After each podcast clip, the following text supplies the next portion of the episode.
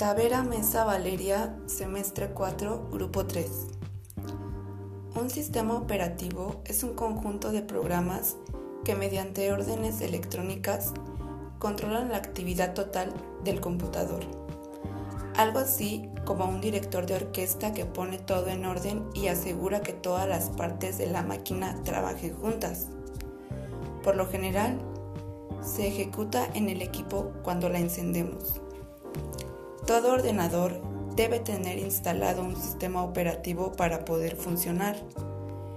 La definición indica que se trata de un grupo de programas informáticos que ofrecen la posibilidad de administrar de manera más eficiente los recursos con los que cuenta una computadora.